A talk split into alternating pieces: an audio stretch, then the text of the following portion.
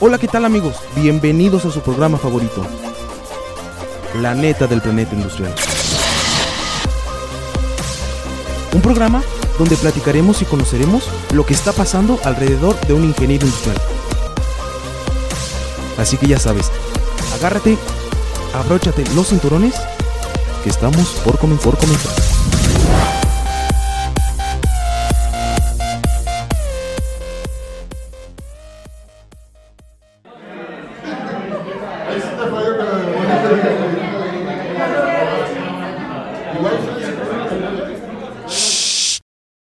Inicia el cotorreo lince. Hola, ¿qué tal amigos? ¿Cómo están? Estamos en otra sintonización de su estación favorita XHITC Radio Tecnológico de Celaya 89.9 FM con su conductor favorito Daniel Centeno. En esta ocasión tenemos pues la continuación de lo que fue la semana pasada este, con la doctora Marta Laura Asato, que pues viene a compartirnos junto con sus estudiantes el desarrollo de los proyectos que se llevaron a cabo durante pues este semestre.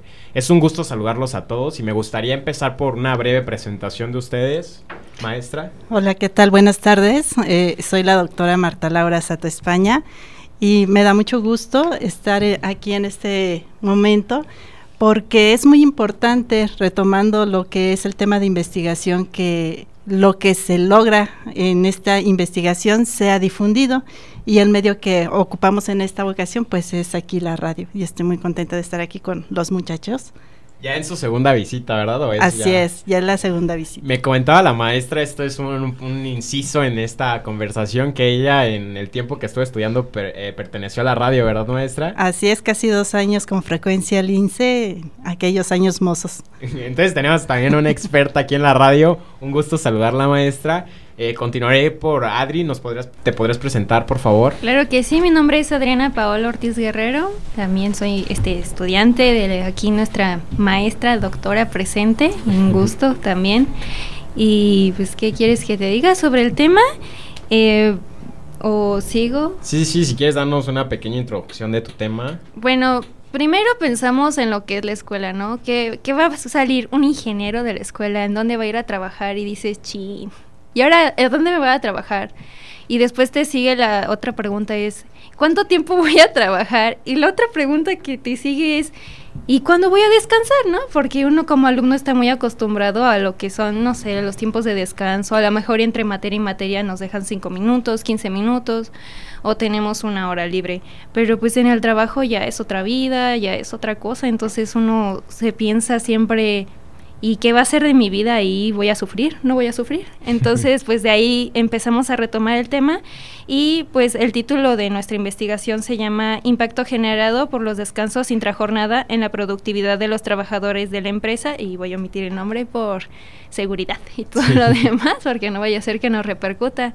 Entonces, este como sabemos, ya hay una norma que establece los tiempos de descanso en una empresa. Entonces eso ya está pero los descansos intrajornadas son un tiempo como extra que nos ayuda a los trabajadores a recubrir esas energías, a que se liberen, a que su mente ya esté más despejada, su cuerpo y todo ya esté libre y pueda seguir trabajando igual, porque pues todos sabemos que tensos ya no trabajamos igual, el rendimiento baja, la calidad de lo que hacemos baja también, entonces queremos probar que hay una conexión entre la productividad y los descansos entre jornada, porque muchos piensan que los descansos son desperdicios y realmente no es así. Los descansos nos ayudan a seguir adelante, a tener un producto con una calidad buena y pues la estandarización que siga, porque pues en este caso la falta de descanso hace que nuestra productividad disminuya, así como la calidad.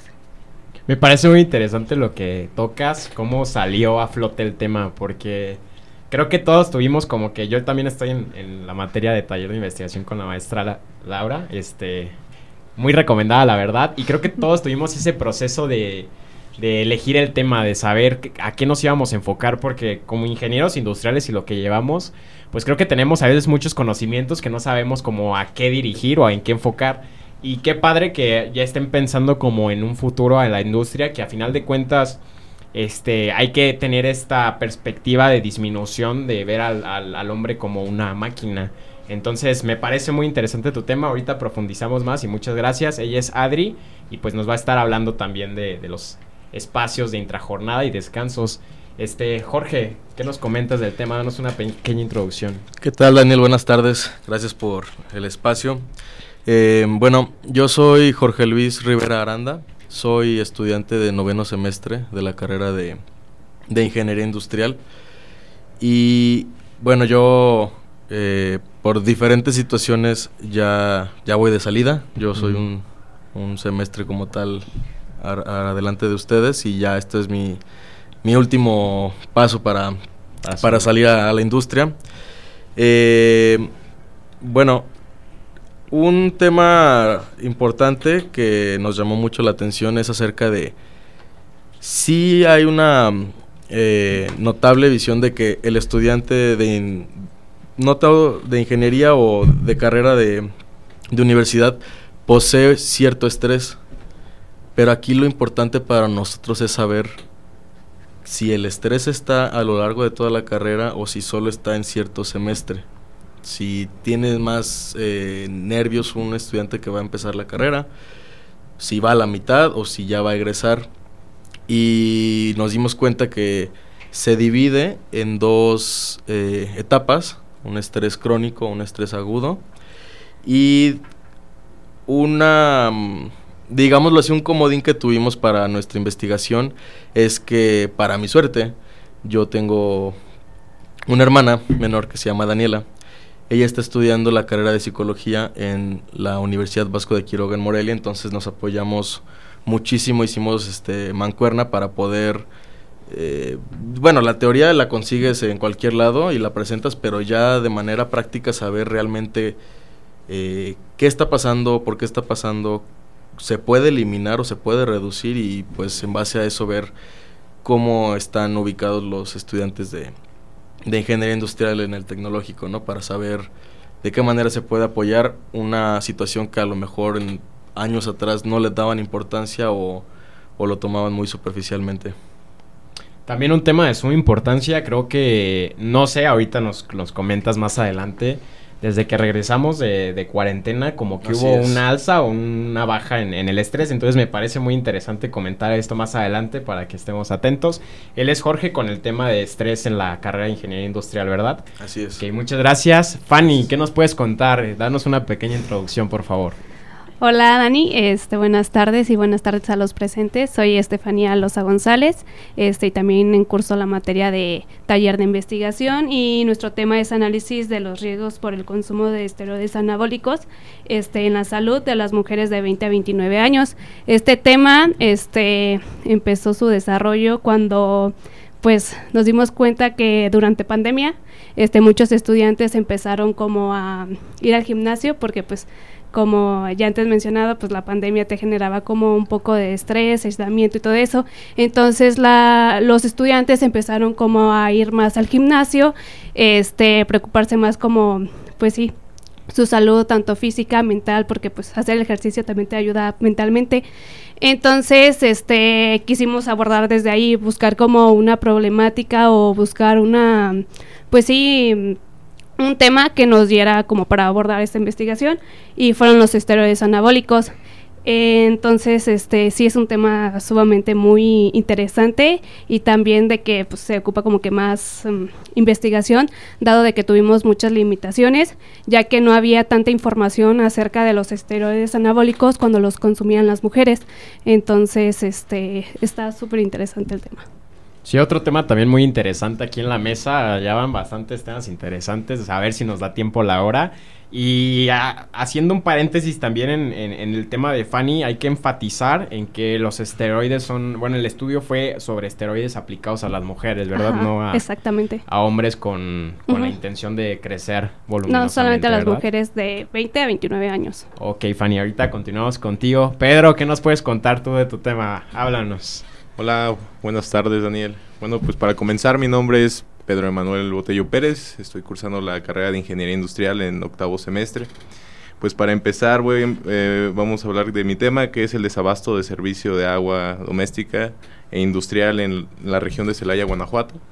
Para escoger este tema eh, fue algo que fue una plática que tuvimos eh, tiempo atrás sobre el desabasto que hemos tenido frecuentemente o esas frases de y se me fue el agua o no se alcanzó a llenar el tinaco y más en esta en esta región a los alrededores de Campus 1 y Campus 2 con era una plática entre foráneos. Entonces fue un tema que empezamos a, a, notar el, el, desabasto y pues bien teniendo estos este antecedente de que pues estos desabastos no nada más eh, se presentan aquí en Celaya sino en muchas otras ciudades del estado y en otros estados de la República Mexicana. Así que eh, fue la razón por la cual escogimos este tema y pues, Otro tema también muy interesante. Eh, haciendo como un conjunto de los temas que tenemos presentes en la mesa de día de hoy, me parece pues algo a remarcar que todos como que su tema lo están aplicando ya, están viendo que no, no fue un tema que eligieron al azar y ya vamos a ver qué sale, sino que ya están viendo que en un futuro puede generar consecuencias tanto en su vida como en la vida de los demás. Entonces, qué interesantes temas. Este, recapitulando, tenemos a Adri con, con los espacios y el descanso intrajornada. Tenemos a Jorge con, con el estrés a Fanny con esta parte de los esteroides aplicados en las mujeres y a Pedro con, pues este desabasto que hubo de, agua. Quiero lanzar una pregunta abierta a quien la guste contestar. ¿Cómo fue para ustedes este proceso de seleccionar el tema? Porque ya vimos que sí tuvieron como que en la cabeza de, ah, pues eh, no sé, el estrés que venimos cargando desde que regresamos de pandemia. Pero, ¿cuándo, cómo, fue esta parte en la que ya en su cabeza aclaran y llegan al punto de que ese es el tema que quieren elegir? La pregunta es abierta a quien la quiera contestar.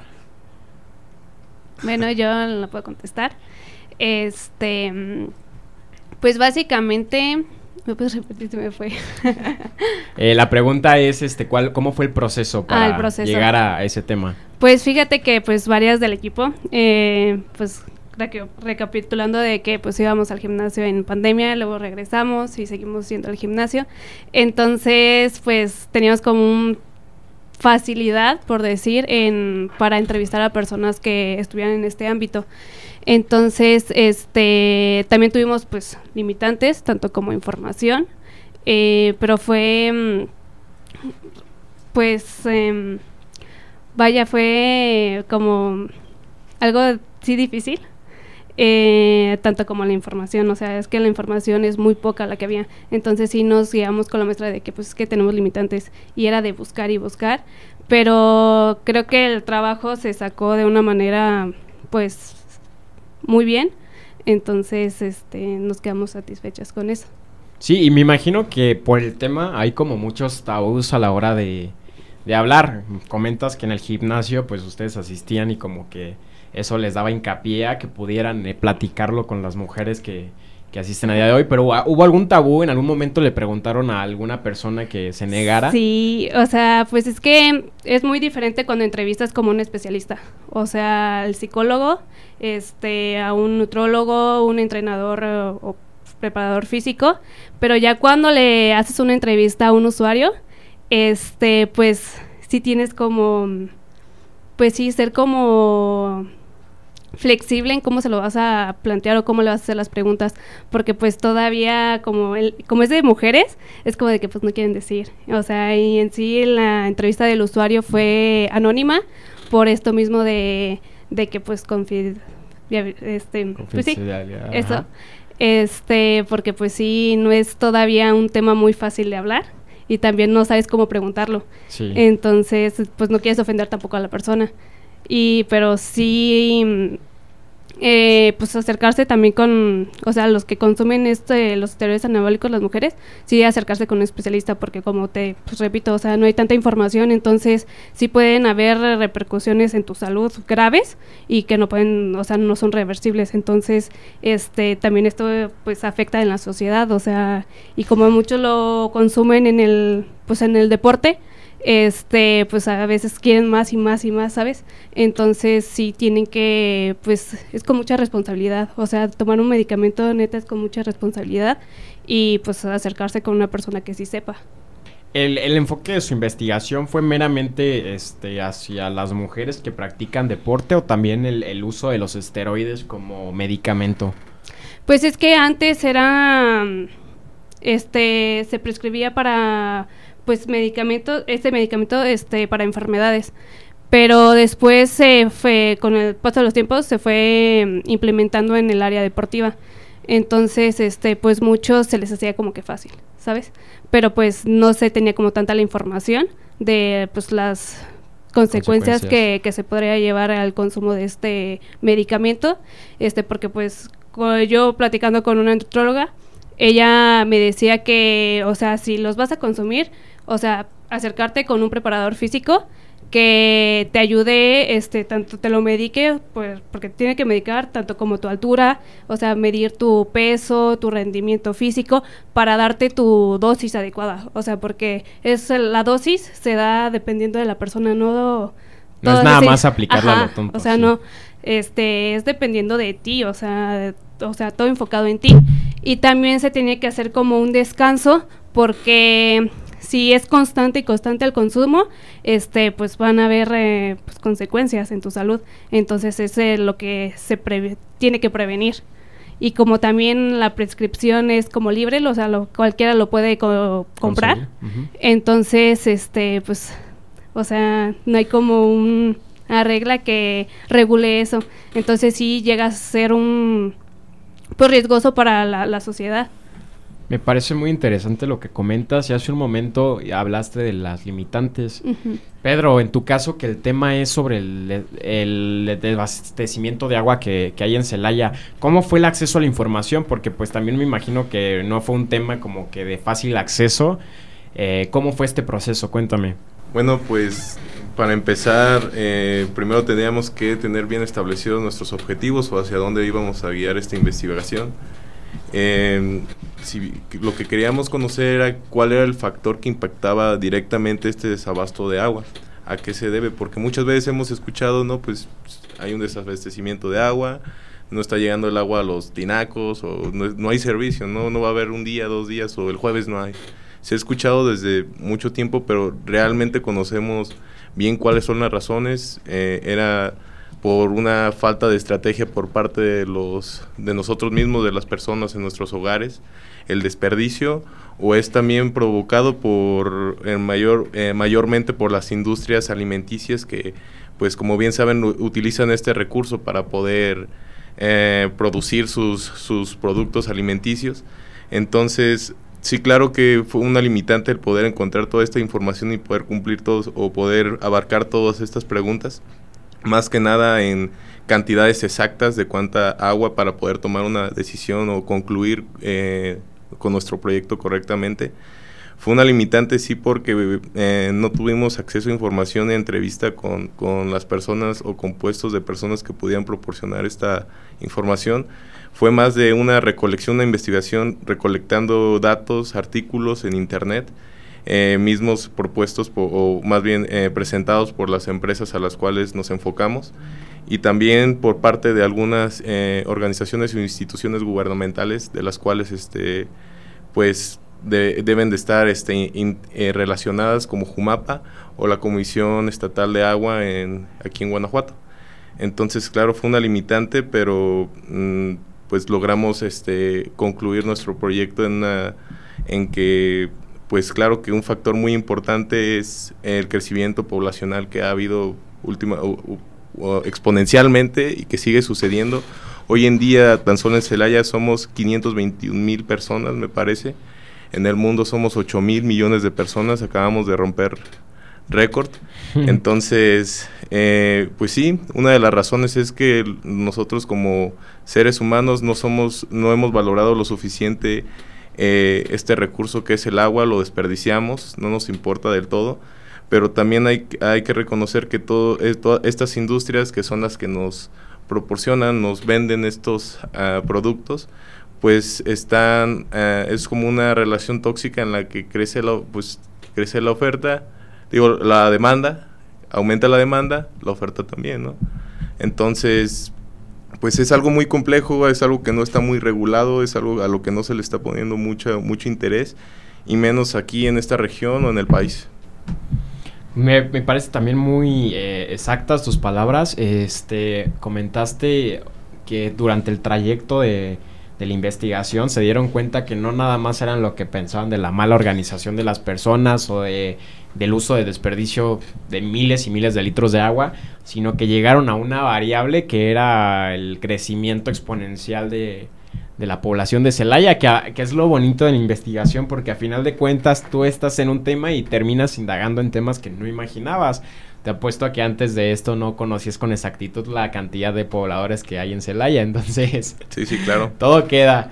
Y otra pregunta, este Jumapa, como lo comentaste, ¿te da acceso a la información importante, por ejemplo, para tu proyecto o son medios limitados en la información que ofrecen? Pues so- es un poco limitada eh, debido a que pues ya son tratos ya con empresas privadas o organizaciones privadas. Eh, ah, hubo información que bien nos pudieron este, proporcionar como eh, la cantidad de pozos de las cuales están en la región y cuáles están bajo la jurisdicción de Jumapa. Tenemos 206, de los cuales 96 están bajo su jurisdicción y los demás están bajo de, de- demás este, organizaciones, ejidos, comunidades ru- rurales en la región de Celaya. Eh, pero sí. Sí. Qué padre que también pues se abrieron a, a- a proporcionarte esta información. Supongo que fue un factor que facilitó un poco el desarrollo de tu investigación y muchas gracias por comentarlo. Jorge, ¿qué nos puedes decir acerca del estrés? Tengo una pregunta que es como la que me ha estado dando vueltas en la cabeza y es sobre cómo afectó la cuarentena a los estudiantes en cu- en cuestión de estrés.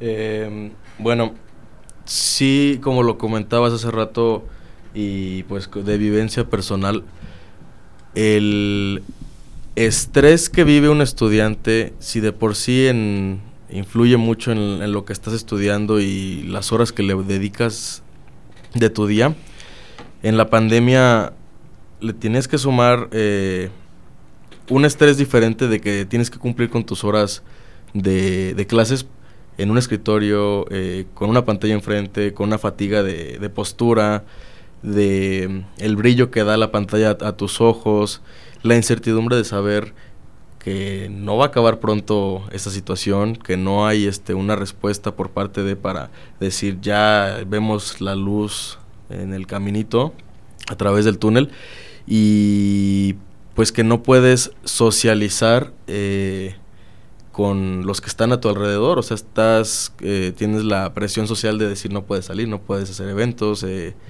cuídate, cuida los tuyos, eh, eh, tus clases las tienes que sacar de la mejor manera y, y todo eso yo creo que más en cuestión de preparatoria y universidad te afecta mucho como persona. Y yo conocí varias personas que desgraciadamente de no aguantar el estrés se volvieron alcohólicos, se volvieron adictos a algo porque no sabían de qué manera poder sacar esa frustraci- frustración de, de, de poder este, hacer algo diferente y no poder, estás enjaulado como los pajaritos, o sea, no, no tienes para dónde moverte y a mí sí me afectó eh, en la parte social, o sea, me faltaron semestres de, yo creo que los mejores de la carrera por cuestiones de la pandemia, pero pues unas cosas por otras, ¿no? Ya después las podremos recuperar. Y yo creo que ese fue un factor crucial para decidir tomar este tema de investigación y el cual nos dio a entender que hay muchos tipos de estrés o formas de, de poder este, sufrirlo, pero el estudio nos menciona que se divide en dos campos, un estrés agudo o un estrés crónico. En caso del primero, el estrés agudo es algo momentáneo, ocurrente, desde eh, que te caíste en la calle, eh, tuviste un frenón involuntario en el, en el tráfico y situaciones que te generan emociones fuertes, pero de una manera paulatinamente momentánea. Y no hay mucho eh, como eh, respuesta negativa a futuro para el, para el estudiante. Y en el otro lado, que es el estrés crónico, pues sí, ya es un periodo de tiempo más duradero que ya no solo te afecta mentalmente, sino físicamente también ya estás este afectando tu día a día y puede ser desde que ya sabes que vas a reprobar una materia, eh, que tienes problemas de dinero, que tienes una deuda, problemas con tu pareja o tu matrimonio. Y nos dimos cuenta en este estudio que aunado a lo aplicado, tenemos que y determinar si es en toda la carrera o si va por partes. Y en nuestro estudio, en nuestras encuestas, salió que, que no... El estrés se vive más a mitad de carrera. Eh, sexto, séptimo semestre y casi al salir. Y todo nuestro... Eh, nuestros encuestados más son las mujeres las que sufren este, este tipo de estrés. Fíjate qué curioso y vuelvo a lo mismo, o sea, investigarte, dar más de conocimiento que a final de cuentas uno va, va desarrollando. Por ejemplo, yo no sabía que las mujeres son las que más sufren estrés. Y, qué bueno que, se esté comentando todo esto aquí porque a final de cuentas eh, esta convivencia, esta conversión que estamos teniendo, no solamente es para, para darnos a conocer el tema, sino también para aprender y quedarnos con lo mejor. Vamos a hacer una pequeña pausa. En un momento regresamos y seguimos con sus temas favoritos en XHITC Radio Tecnológico de Celaya 89.9 FM. En un momento regresamos a la neta del planeta industrial.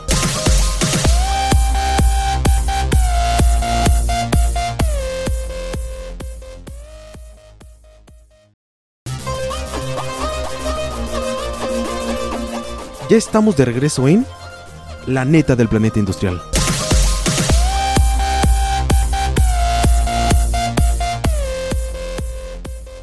Estamos de vuelta, continuamos con los temas. Espero que no se hayan quedado con muchas dudas en este lapso que hubo de anuncios. Continuamos con expertos en los temas que estamos comentando el día de hoy. Y este, haciendo una pequeña recapitulación, tenemos a Fanny que nos ha estado hablando del uso de anabólicos y esteroides en las mujeres.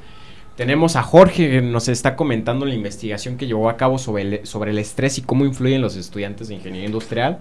Eh, tenemos a Pedro con el desabastecimiento de agua que hay en Celaya y lo que pues eso conlleva. Y tenemos a Adri con los con el descanso intrajornada. Adri eres la que me falta de preguntar.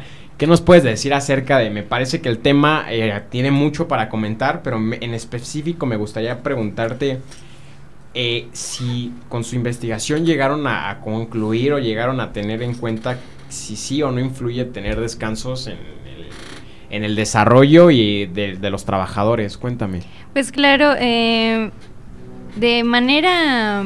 En los antecedentes, los antecedentes tuvimos eh, la gran oportunidad de poder buscarlo vía internet y sobre todo en inglés, porque en español solo tuvimos un trabajo en el que nos hablaba de este tipo de de espacios intrajornadas, pero lo que nos decía no era suficiente para la investigación. Entonces nosotros nos aunamos más y dije, va, este ya tenemos el nivel de inglés, este vamos a hacer esta excepción.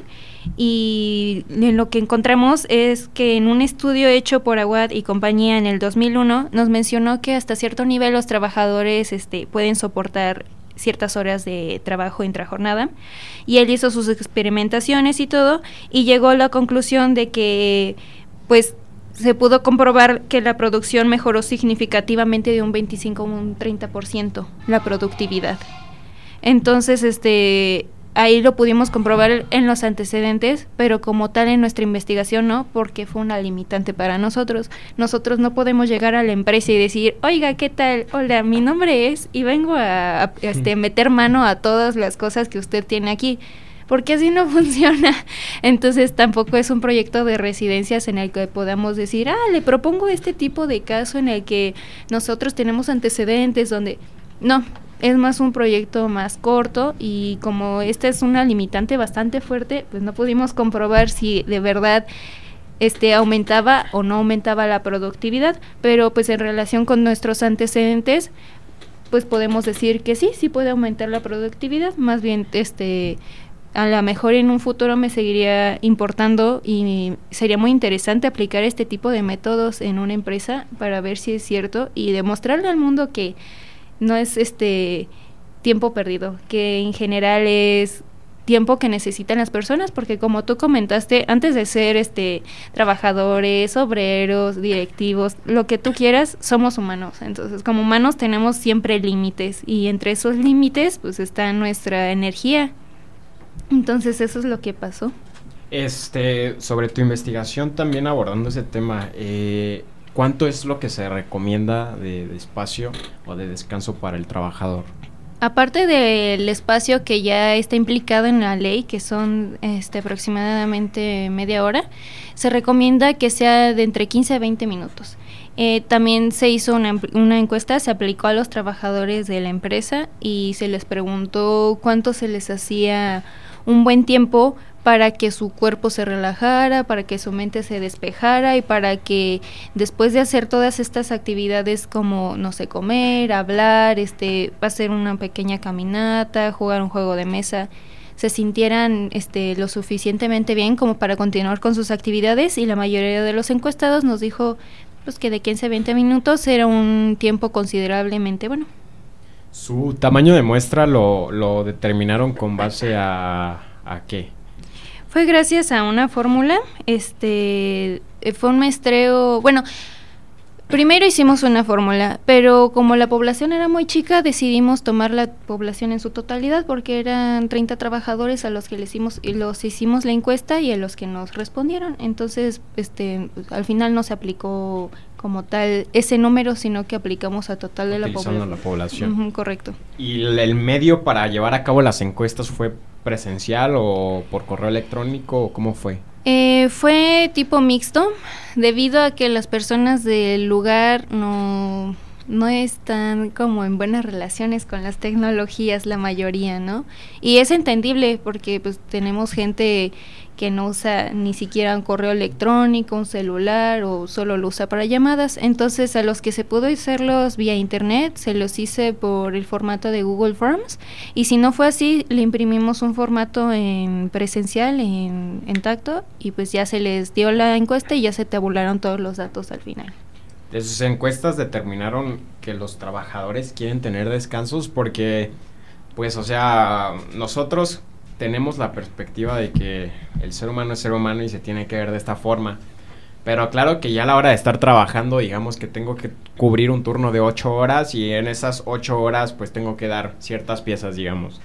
Entonces a los trabajadores les agrada la idea tener, de tener estos descansos, aunque puedan disminuir en dado caso la producción, en lo que empiezan a incorporar bien este, esta, este desarrollo que se tiene por tener descansos. Pues fíjate que sí hubo desacuerdos, porque este pensamiento de que los descansos no son necesarios o son pérdida de tiempo viene de mucho tiempo atrás, desde que la industrialización comenzó, porque con la industrialización empezó la producción a masa y gracias a ello era como, ay, pues produzco más, puedo vender más y pues vámonos, ¿no? Pero no es el caso en esta parte, pero pues sí el pensamiento se fue dispersando a varias personas, a una parte de, trabajadores, pero en esta encuesta nos dimos cuenta que sí muchos estaban de acuerdo en tener un espacio este infra, intrajornada de descanso y creo que fueron menos de un tercio de personas que dijeron no a mí no me sirve o sea yo sigo trabajando entonces sí la mayoría estuvo de acuerdo en que necesitaban un espacio extra para poder descansar. Lo comento porque precisamente es difícil batallar con las personas que no están de acuerdo, que a final de cuentas yo lo veo como una ventaja porque el descansar, que como lo comentaste tus antecedentes te da beneficios, pues es, es, es, no solamente estás descansando tu cuerpo, estás platicando, estás, estás contribuyendo a tener un mejor desarrollo y a sentirte mejor en tu área de trabajo. Entonces, por eso te hacía esta pregunta. Y qué bueno que, pues, al menos la mayoría está de acuerdo en tener estos descansos. Habrá que ver si se pueden incorporar o no. Este, Jorge, me gustaría hacerte una pregunta en específico. ¿Cuál fue el motivo principal este, por el cual elig eligieron esa, esa investigación? Eh, mm, nuestro tema eh, está muy asociado a lo que vivimos día con día los estudiantes. Entonces, yo lo veía mucho semestres atrás, que muchos de mis compañeros y amigos siempre estaban todo el día estresados y ya se veían mal, se veían demacrados, se veían pálidos, empezaban a o a subir de peso o a disminuir su, su masa corporal y o sea, sí considero que tienes que tener un cierto nerviosismo o estrés de, de, lo que estás realizando y las responsabilidades que tienes, pero no es para tanto. O sea, no te preocupes sino ocúpate. Yo veía que, y es que tengo que hacer esto, y es que ya este mañana tengo que entregar lo otro, y ya me pusieron más tarea, y era como de, pues sí, es parte de, o sea, yo recuerdo mucho una frase de una maestra que decía, si fuera fácil, todo el mundo lo haría. Entonces, yo me aferré mucho a, esa frase y, y no, pues que, que, no tenía como un conocimiento tan extenso de el qué, el por qué o cómo afrontarlo. Pero pues tan simple como ir haciendo tus notas de día a día, eh, un cronograma de actividades para saber de todos tus pendientes cuáles tienen mayor prioridad que otros o cuáles tienen mayor tiempo de, de entrega que otros y en base a eso los puedes ir sacando y pues obviamente si tienes dudas acercarte con algún este profesor o algún compañero de algún semestre arriba que, que ya tomó estas materias o estas este actividades que siempre eh, va a haber alguien que te pueda asesorar o que te pueda ayudar. Entonces, ya que me di cuenta que no solo era yo y mi grupo de amigos, sino que pasa en todas las carreras, en todas las universidades, en todos los grupos, pues sí era como interesante entender cuáles eran los factores que detonaban esta situación y de qué manera se podían afrontar y en, en, qué nivel se encuentra la población estudiantil. Porque, como te comentaba hace rato, no solo afecta mentalmente, sino físicamente y psicológicamente, desde que puedes tener fallas renales, eh, enfermedades cardíacas o incluso depresión o frustración extrema, pues ya, ya te alarma un poquito más y saber que esto puede dejar un granito de arena para eh, los que vienen atrás de, de, nosotros para que puedan este, entender esta situación y trabajarlo de una mejor manera. ¿Fue fácil el, el, acceso a la información? Por ejemplo, me comentas que utilizaron encuestas. Este, ¿Cómo llevaron a cabo este proceso de, de las encuestas? La información hay, hay bastante. Eh, ahí lo importante o lo crítico era saber realmente las preguntas correctas que debes hacer para tu, tu, este, tu investigación. Eh, como te comento, eh, de la Facultad de Psicología de, de la UBAC en Morelia, pues fue mucho apoyo como para guiarnos realmente a, a, a dónde queremos llegar. Y más que nada, eh, ver realmente con nuestras encuestas, o a mí me hubiera gustado que hubiesen sido más estudiantes, me parece que, que la carrera de ingeniería industrial es la que más estudiantes abarca del tecnológico, pero habíamos contemplado al principio alrededor de 60, 64 alumnos este, para empezar la encuesta y en esa primera etapa tuvimos cerca de 115 alumnos, entonces pues ya, ya había mayor este, información y menos dispersión de, de la confianza de nuestras respuestas. ¿Y de estas encuestas qué concluyeron? O sea, ¿qué, qué te decían? Te decían que en efecto este, la mayoría de los estudiantes de ingeniería industrial tienen estrés, sufren de estrés. ¿Qué me puedes decir al respecto? Nosotros decidimos utilizar una encuesta en base a una escala de que se llama escala de Likert, en la cual al alumno se le hacía... Tampoco queríamos meter muchísimas eh, preguntas porque pues claramente Iban a saturar. Eh, sí. Se saturan o no las contestan bien o las contestan este, al, aleatoriamente. Entonces esta encuesta llevaba cierta cantidad de preguntas, eran alrededor de 30, y con cinco respuestas diferentes, desde que desde mucho, eh, casi sí, eh, intermedio, casi no, o nada. Y desgraciadamente nuestras encuestas arrojaron datos que del estrés agudo y crónico que, que, viven los estudiantes en la carrera de ingeniería industrial, un 22.3% de los alumnos sufren del estrés eh, crónico y el otro 42% del total de alumnos este, sufre el estrés agudo. Eh, estamos hablando de que más de la mitad de los estudiantes tienen un estrés momentáneo que en cierta parte es sano, eh, se ayuda a que el cuerpo tenga mejores reacciones ante situaciones adversas, eh, a estas mismas este,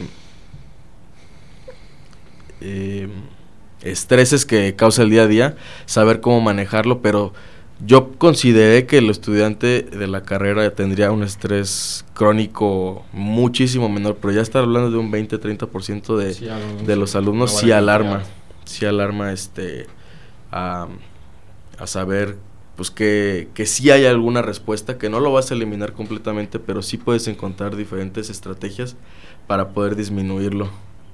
¿En su investigación también abarcaron estas estrategias o se quedaron nada más hasta el, el conocimiento de, del estrés? Sí, eh, voy a, citar este, un texto de, de Daniela que menciona que para disminuir el estrés agudo, en, en respuesta a él, depende de la persona y su historia de vida. Pero las actividades que pueden hacerse para ayudar a evitar este tipo de estrés son una buena alimentación, eh, como ya te lo comentaba hace rato, la organización de actividades, una agenda o selección de tiempos para las determinadas cosas que tienes que realizar en tu día a día, eh, meditación, eh, 10-15 minutos de meditación al día, eh, se, se presume que ayuda mucho, yo no lo he realizado, pero me da, me llama la atención en algún momento. Eh, realizar ejercicio de manera eh, diaria, este, inculcarla en tu, en tu día a día. Y dedicar espacios de tiempos eh, a ti mismo, que también no, no todo es trabajo, no todo es estrés, sino también tienes que autoagradecerte y, y compensar este, esos sacrificios que has llevado al día a día, porque nadie va a saber realmente lo que haces y lo que has vivido más que, más que uno mismo. Y ya para la situación de un estrés crónico, en esta parte ya interfiere, interfiere con la vida de la persona y repercute en los aspectos físicos y emocionales, ya que sería necesario una canalización con un especialista y un acompañamiento de psicoterapia. Me parece muy interesante lo que comentas y bueno, me gustaría que, que se diera a conocer más. Por buena suerte estábamos en la radio hoy, entonces bastante gente la que nos escucha se va a quedar con un poco de lo que mencionas, pero estaría muy bien comunicárselo a los estudiantes de la ingeniería industrial para que afronten de mejor forma las situaciones de estrés. Eh, muchas gracias por responder a la pregunta. Pedro, este, continuamos contigo. Una pregunta que también tengo muy presente es cuál es el principal factor a considerar, a considerar causante del desabastecimiento de agua. Mm, bueno, aquí el principal factor para poder encontrarlo tuvimos que desentrañar un poquito diferentes variables que van a afectar y yo creo que es de lo que se trata también eh, el ser ingenieros, el tener este criterio ingenieril de poder encontrar las cosas y poder tener los parámetros y poder dar datos duros para concluir algo. Eh, si bien este conocemos también que eh, no sé si han escuchado que una de las principales causas por las que también hay desabastecimiento de agua es la ganadería y la agricultura. Eh, se utiliza muchísima agua eh, para los alimentos que se les van a dar a estos animales, para que tomen agua, igual para los mismos procesos de... em, pues en, eh, procesos en los que se necesitan eh, el agua para producir productos alimenticios. Pero todos llegaban a la misma llegábamos a la misma conclusión. El este crecimiento exponencial que hay en la población no nada más regionalmente en Celaya sino en el mundo pues es el principal factor por el cual eh, está eh, está más presente este desabasto de agua. Actualmente aquí en Celaya hay un manto acuífero que es del Valle de Celaya del cual tenemos una disponibilidad por año de 300 millones de metros cúbicos por año para extraer, ¿no? Es lo que se puede para que naturalmente este mismo manto acuífero, por me- mediante el ciclo del agua, pues vuelve a regenerar este recurso o volver a, acumularlo y así para extraer, eh, extra- extraer el agua pues eh, gradualmente, ¿no? Hoy en día estamos extrayendo alrededor de 415 millones de metros cúbicos. Ya tenemos aquí un, un desfase de 115 millones de metros cúbicos de los que estamos sacando de más hoy en día. Entonces, eh, cada vez va a ser este va a haber este superávit de extracción del agua por, la, por el mismo factor de que el crecimiento de la población no ha parado y va a seguir creciendo. Y por tanto la escasez y el desabasto de agua en servicio doméstico y en servicio industrial también va a empezar a aumentar. Va a aumentar los casos. Entonces, pues sí, en esta investigación podemos concluir que después de varios análisis, diferentes herramientas que utilizamos, el principal factor es esto, el crecimiento exponencial de la población. Sí, porque a final de cuentas, como comentaste, el crecimiento de la población influye también en las necesidades que tiene y pues las empresas tienen que surtir estas necesidades. Qué curioso, yo, yo estaba apostándole más por la parte de que fuera por las empresas, por el uso excesivo de agua en, en todos los procesos. Sí, sí. Pero siempre es bueno aprender algo nuevo es un causante, pero la causa raíz sigue siendo la misma. El ser humano sigue siendo capital humano, es capital andante que un día va a empezar a trabajar y a producir dinero. Entonces, inevitablemente va a pasar esto y va a seguir pasando. Muchas gracias, Jorge. Fanny, me gustaría conocer los efectos de, de, los esteroides en, su investigación. ¿Qué me puedes decir? Pues mira, los que llegamos a encontrar este, como principal, pues las alteraciones sexuales. Esto a qué se deriva? Se manifiestan con la infertilidad de las mujeres, tanto como amenorrea, este, lo que es, eh, se atrofian las eh, glándulas mamarias y el ovario poliquístico. También las eh, alteraciones hepáticas, tanto como las alteraciones cardiovasculares. Este, el doctor que entrevistamos nos decía que la principal muerte de consumir los esteroides anabólicos eran por ataques del corazón.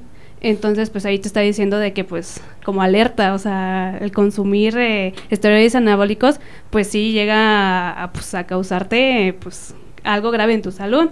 Salud, este, tanto también como las alteraciones psiquiátricas, o sea, este, también tuvimos la oportunidad de entrevistar a un psicólogo y nos eh, contó que pues las personas que consumen, las mujeres que consumen esteroides anabólicos llegan a presentar muchos cambios este este de, pues, los sentimientos tanto como este, mucha irritabilidad, o sea, su conducta es muy agresiva, tanto como depresión, hasta puede llegar a causar este querer el suicidarte y todo eso por el consumo de esteroides anabólicos y, alteraciones dermatológicas.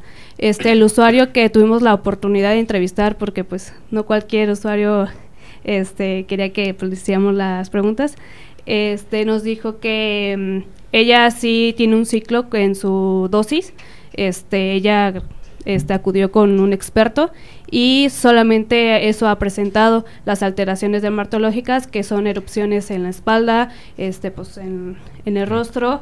Eh, y también existen las alteraciones este, musco, muscoesqueléticas, o sea, de los músculos, que puede ser dolor muscular, este, tanto como las articulaciones, el riesgo de lesiones, y también están las alteraciones estéticas, que pues es la piel grasosa, el efecto de que tu voz se vuelve más aguda, este, y pues pues otras más que estos efectos que causan los esteroides anabólicos pueden ser irreversibles. Unos sí pueden ser eh, reversibles, pero otros no.